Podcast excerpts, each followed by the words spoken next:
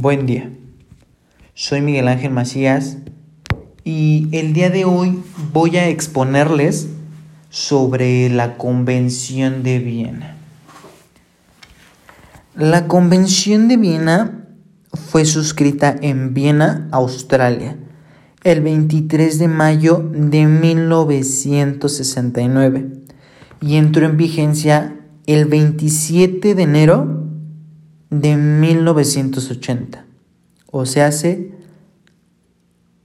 11 años después. Su principal objetivo fue codificar del derecho internacional público. ¿Qué significa codificar algo? Es reunir todas las normas jurídicas que existen en relación a un mismo tema en un solo documento. En este caso, la Convención de Viena sobre el derecho de los tratados,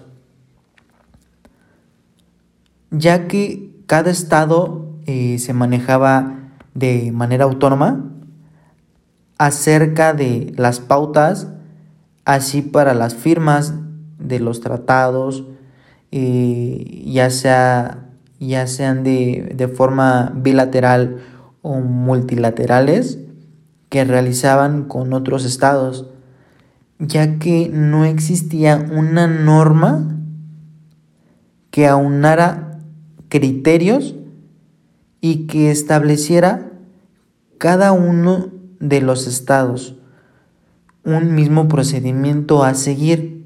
Por eso surgió la necesidad de la creación de esta convención para unificar criterios y hacer más ágiles y asimismo eficaces las negociaciones, de igual forma de la firma de los tratados internacionales.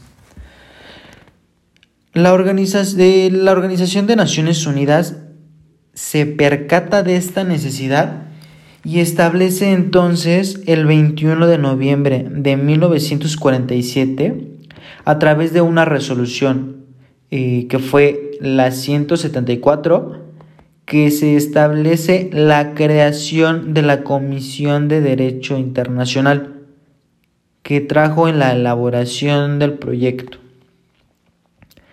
El objeto de esta comisión fue fundamentalmente la creación de esta convención sobre los derechos de los tratados establecidos principalmente en Ginebra, Suiza. El proyecto para la inauguración de la convención duró 15 años.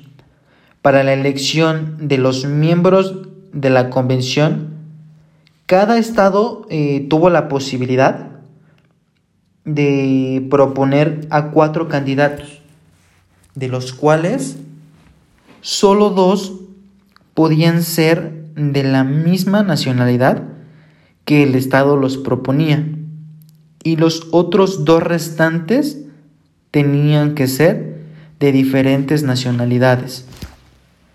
Los 34 miembros fueron personalidades reconocidas eh, en competencia del derecho internacional y los estados realizaron las propuestas elaborándolas al secretario general eh, de Naciones Unidas y el secretario llevaba estas propuestas a la Asamblea General, que es el principal órgano deliberativo y de mayor representatividad en las Naciones, en Naciones Unidas, eh, ya que ahí se encuentran representados los estados miembros de esta organización.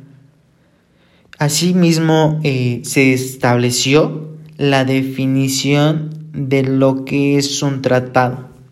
¿Y qué es un tratado? Bueno, es un acuerdo internacional celebrado por escrito entre estados y es regido por el derecho internacional. La exigencia de un tratado debe ser por escrito y cualquier otro acto que se realiza de forma verbal no se considera tratado y ese aspecto destacado eh, debe estar hecho entre estados excluyendo a las organizaciones internacionales.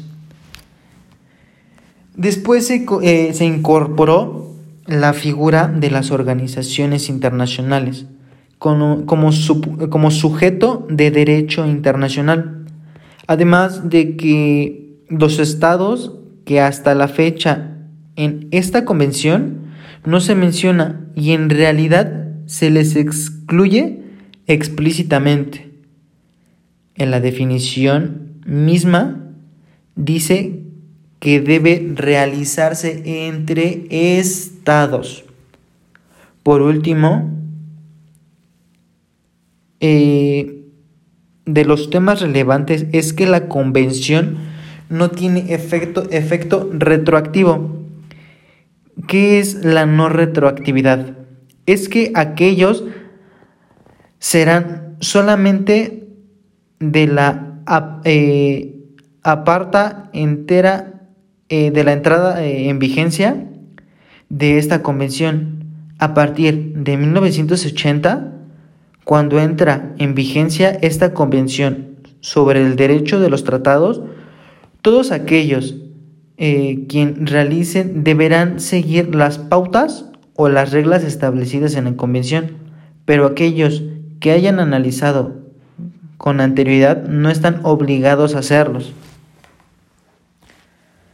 Bueno, de las cosas eh, más importantes en cuestión en antecedentes es saber que se preparó por medio de la Comisión del Derecho Internacional de Naciones Unidas en un periodo de 15 años y que uno de los aportes más destacados fue de Humphrey Waldock eh, el objetivo fue codificar el derecho internacional y aunar criterios de normas a seguir para la firma de tratados y su elaboración. Eh, asimismo fue hacer la definición de tratado, que se trata de un acuerdo que debe ser celebrado por escrito y debe ser por estados y regido por el derecho internacional. Y por último es los efectos no retroactivos, es decir, que sus efectos son a partir de su entrada en vigor y no antes. Bueno,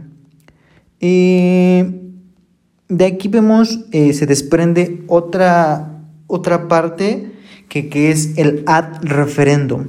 Según la Convención de Viena, son los negociadores autentifican como definitivo el texto del tratado y lo suscriben para constancia.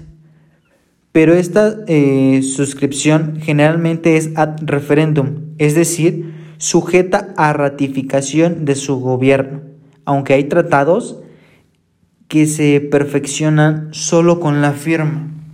Y hay tres formas de hacerlo, que es con la firma, con la ratificación y con la adhesión.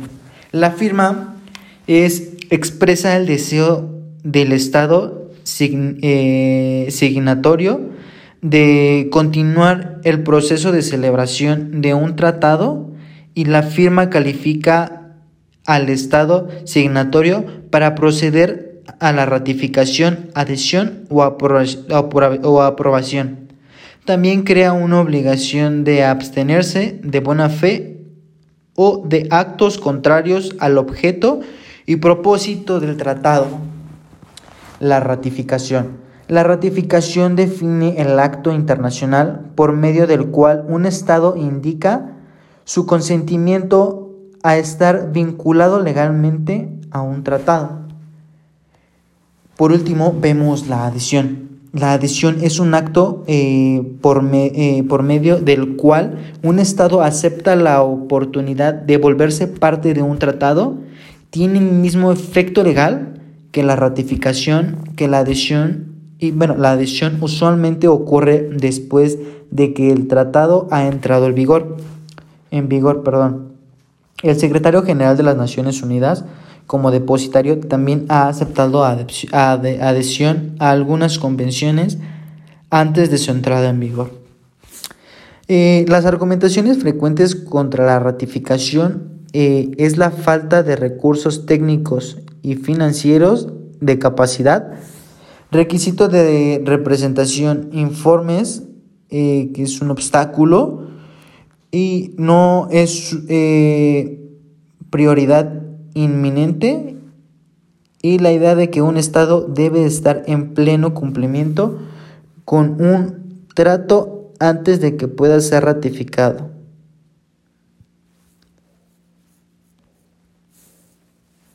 Eh, y por último, eh, vemos la, de la ratificación, ¿qué beneficios nos trae?